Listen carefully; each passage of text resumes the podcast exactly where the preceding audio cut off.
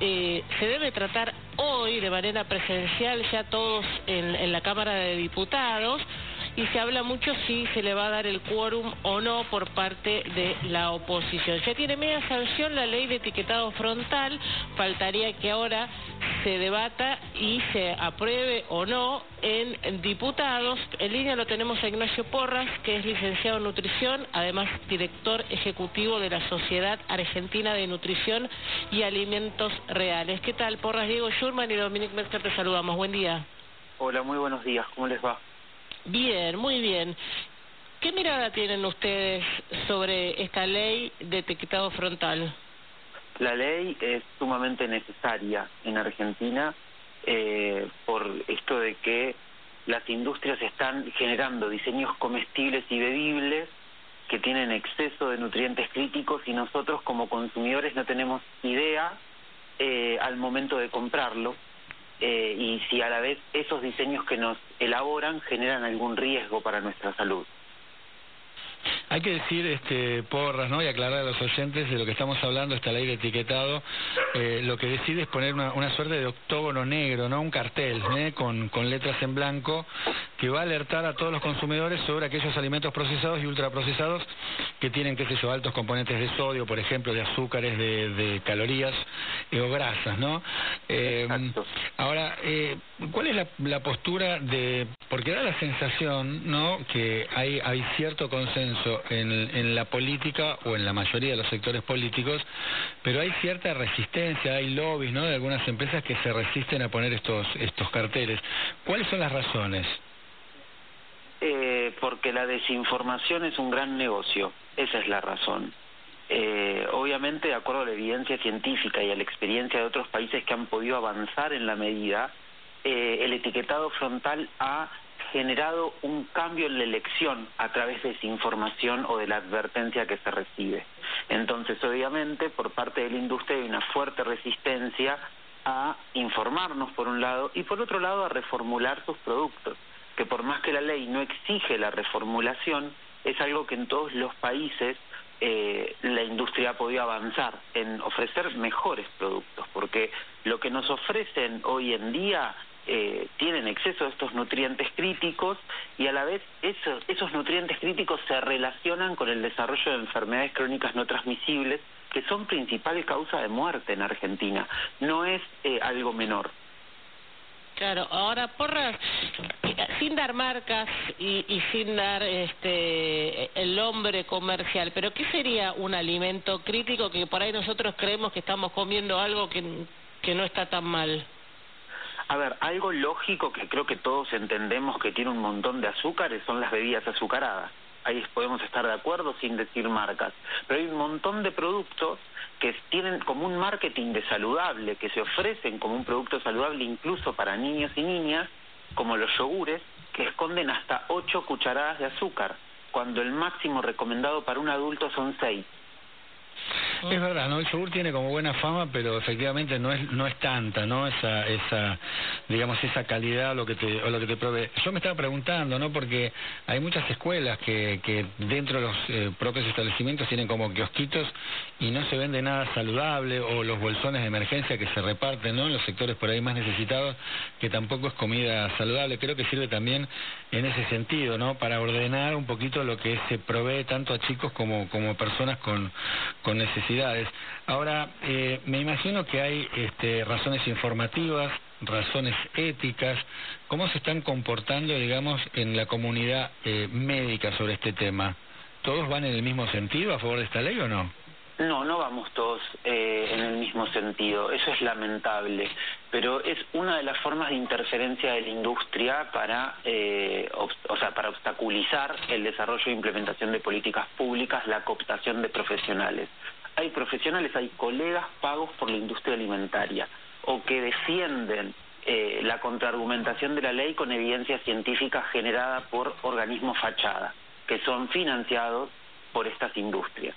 Eh, obviamente, si me autorizan, digo nombres, pero es como de, de, de estos organismos fachada, ¿no?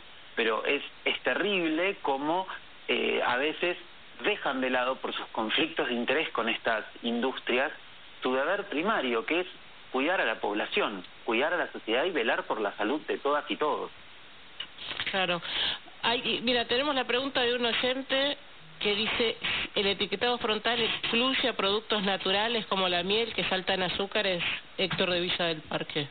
Sí, exacto, le excluye porque se tiene en cuenta el sistema de perfil de nutrientes de OPS y ese sistema de perfil de nutrientes está basado en la clasificación NOVA de alimentos y lo que eh, y la miel es eh, un alimento ingrediente culinario eh, donde la persona sabe que está comprando miel como el azúcar de la misma manera. Solamente el etiquetado frontal alcanza a los productos procesados y ultraprocesados, es decir, aquellos que fueron diseñados por la industria, no un producto natural que uno sabe que está comprando 100% un paquete de sal o un paquete de azúcar.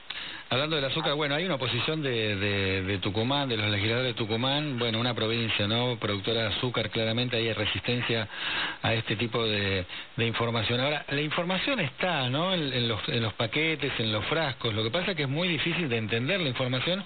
No sé si es clara o está dibujada, pero para todos nosotros es difícil, ¿no?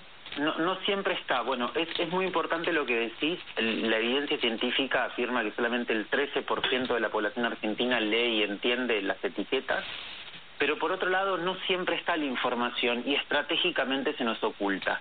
Hay una empresa muy importante de lácteos en Argentina que mientras promocionaba una línea de, de yogures libres de jarabe de maíz alta fructosa como saludable, eh, en paralelo quitaba la información detallada de los ingredientes de algunos eh, preparados frutales que iban acompañando otra línea de yogures ofrecidos como dietéticos que sí tenían jarabe de maíz.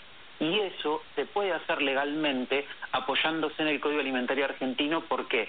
Porque este código está permitiendo que cuando un subproducto tiene una concentración menor al 25% pueda no detallarnos los ingredientes. Entonces, botellitas de yogures que antes nos decían preparado de, no sé, frutillas y decía jarabe de maíz alta fructosa, hoy en día solamente dice preparado de frutillas. Es una forma más de ocultarnos información amparándose en la normativa vigente que es deficiente. Y puede ser que, que, muchas empresas digan, mira, yo no te voy a decir porque te estoy dando mi fórmula y este producto me lo pueden después copiar. No, porque el, etiquetado frontal no pide recetas. El etiquetado frontal pone un límite a través del sistema de perfil de nutrientes OPS, a través de, bueno, decir, a partir de acá esto tiene exceso de azúcares. No le estamos preguntando a las bebidas azucaradas cuánto azúcar y qué tipo de azúcar le pone, sino que nos informen y nos adviertan sobre los excesos. Eh, Ignacio, estamos hablando de Ignacio Porras, licenciado en, en nutrición. Eh, en, caso de aprobarse, ¿no? ¿Qué es exactamente lo, que la gente vería en el producto? Es decir, este octógono negro, grandote, ¿qué es lo que va a decir adentro de ese octógono? Exceso en y el nutriente crítico específico que tenga en exceso. Sodio, azúcares en general, no solamente el azúcar, sino azúcares en general. Hay más de 56 formas de azúcares desarrollados por la industria alimentaria, eh, grasas saturadas y grasas totales. O sea que eh, eh, esas cuatro categorías va, va a tener la etiqueta que encima también se pueden mezclar entre sí. Exacto, sí. No, no está, o sea, pueden tener uno, dos, tres, cuatro sellos y el quinto es exceso en calorías pero eso va a determinarse en la reglamentación a partir de cuándo tendrían el sello de calorías y si va a ser necesario un exceso en nutriente crítico previo para que lleven el exceso en calorías. ¿Alguien? ¿Querías preguntar algo? Sí, Ignacio, ¿cómo te va? Buenos días. Eh, quería preguntarte si también, además de llevar este etiquetado frontal, se va a pedir que efectivamente en el etiquetado trasero, en el común, estén todos los ingredientes. Exacto, algo que se agrega en la ley es la declaración de azúcares. El sistema de perfil de nutrientes de OPS establece los azúcares libres y los azúcares libres son aquellos que son o añadidos por la industria o que son propios de, por ejemplo, un jarabe o eh, un jugo exprimido, porque muchas veces los diseños comestibles y bebibles son endulzados con mosto de uva, por ejemplo, o con eh, jugo concentrado de manzana, como estos, porque a veces se ofrecen de fruta en, un sobre para niños y niñas que dice sin azúcar agregada. Lo que no tiene es azúcar de caña, que ese es otro ácido del Código Alimentario argentino, que el sin azúcar para el Código Alimentario es sin caña de azúcar, o sea, sin azúcar de caña. Hay este, bueno, la ley contempla varios puntos, ¿no? Que es la restricción en, las publicidades o que participen famosos en algunos casos, la venta en instituciones eh, educativas también. Pero lo cierto es que el tiempo hasta que las empresas adapten y pongan en sus productos este etiquetado, por lo que tengo entendido, es bastante laxo, no es que de un día para el otro. Tienen un tiempo para adaptarse a esta, a esta normativa, ¿no? Exacto, y además llevan estos 11 meses dilatando el tratamiento con su lobby lo cual creemos que también les ha dado bastante tiempo. ¿Quiénes son los, a ver, porque vos decís que en algún momento dijiste, a ver si me autorizan, vos decís, sentite libre, ¿cuáles son los lobbies? ¿Quiénes está frenando, quiénes son o quién está frenando esta ley? Azucareros, la Cámara de Bebidas Azucaradas, que sabemos que está representada por la primera marca a nivel mundial y por su embotelladora, y la Cámara Láctea. Son los demás fuerte lobby en este momento en este momento y en los últimos meses. Cuando decís la principal marca, ¿a quién te referís? A Coca-Cola. A Coca-Cola. Bien. ¿Y ese lobby cómo se cómo se ejerce? ¿Es un lobby directo a los a los legisladores? De manera directa sí, lo, incluso lo denunció Anabel Fernández Agasti al momento de dar el discurso en senadores, que habían enviado un borrador de la ley con todas las cosas que Coca-Cola pretendía cambiar de la ley el día anterior y lo habían enviado directamente al Ejecutivo. Eh, y después el lobby indirecto es a través de eh, estos key opinion leaders que envían a eh, presentar evidencia financiada por esta industria y presentados a través de la, de la academia, ¿no? Como la academia. Se presentan como científicos, como tecnólogos en alimentos y en realidad son personas pagas por la industria alimentaria, que no velan por la salud de nosotros. Interesante. Ignacio, muchísimas gracias por charlar con nosotros.